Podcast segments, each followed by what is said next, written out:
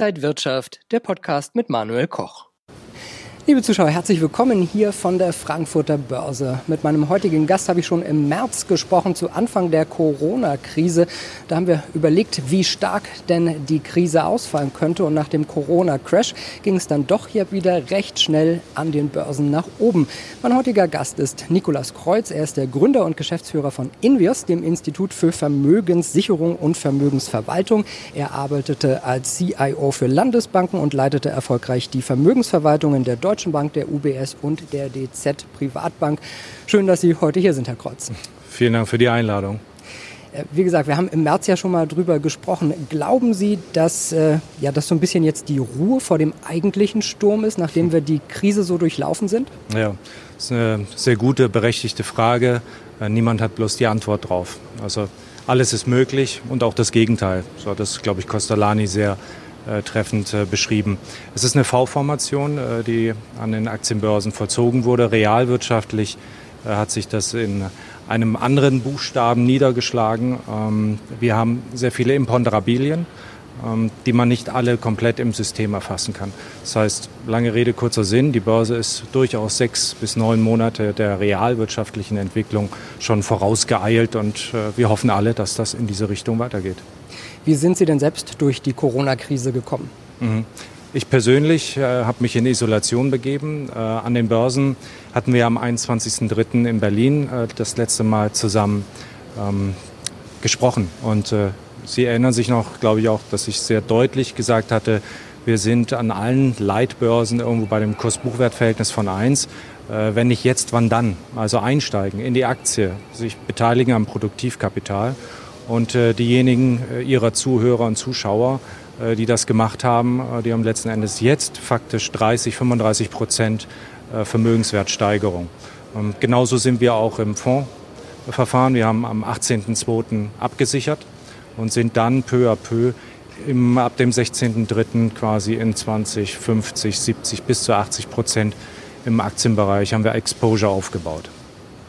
Es gibt ja noch viele andere Themen. Also die US-Wahl steht vor der Tür. Mhm. Wir haben gerade Spannungen mit Russland. Ja. So viele auch geopolitische Dinge, Handelskonflikt mit China zum Beispiel. Mhm. Ähm, wie würden Sie da eine Strategie aufbauen? Sie haben ja auch einen Fonds. Wie stellen Sie sich da gerade auf? Ja, äh, Vorsicht ist, glaube ich, das oberste Gebot äh, breite Diversifikation, äh, Diversifikation über Assetklassen, über jegliche Instrumente, über Regionen, Branchen. Das, was wir derzeit sehen, ist einfach auch, dass äh, die Pandemie als Akzelerator für die Tech-Werte gilt. Das heißt also, Nasdaq hat mittlerweile schon über 40 Höchststandsrekorde allein in diesem Jahr erzielt. Und äh, diese Reise wird letzten Endes auch durch die enorme äh, fiskalpolitischen und geldpolitischen Anstrengungen noch weitergehen. Das heißt also, das sogenannte Funny Money sucht sich seinen Weg und wird dann letzten Endes auch in äh, genau diesen Assetklassen ähm, einsteigen und letzten Endes auch Preisauftriebe verursachen.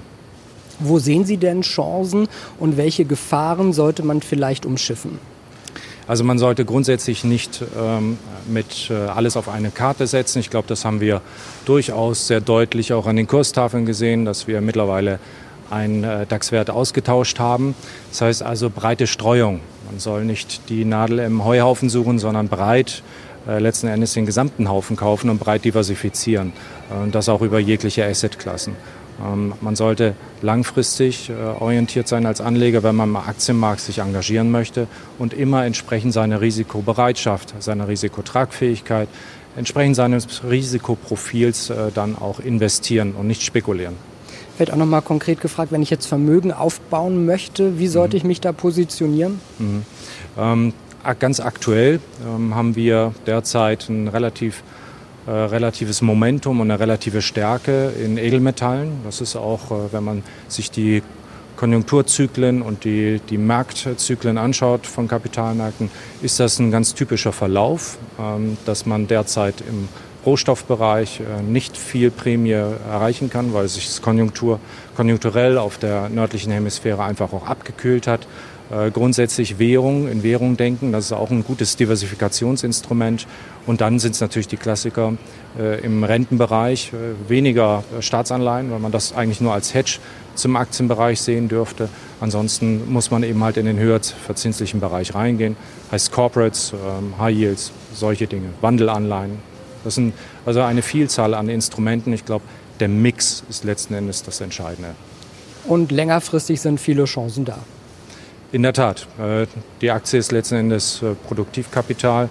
Ähm, es macht absolut Sinn, sich dort zu engagieren, wenn man einen Anlagehorizont von mindestens fünf plus x Jahren hat sagt Nikolaus Kreuz, der Gründer und Geschäftsführer von Invios, dem Institut für Vermögenssicherung und Vermögensverwaltung. Vielen Dank, dass Sie heute hier an der Frankfurter Börse waren. Wenn wir im nächsten halben Jahr sprechen, dann gucken wir mal wieder, wo wir da sind, ob wir schon wieder vielleicht neue Rekordstände auch beim DAX erreichen. Weit entfernt sind wir ja dann nicht mehr. Liebe Zuschauer, danke Ihnen fürs Interesse. Bis zum nächsten Mal hier von der Frankfurter Börse.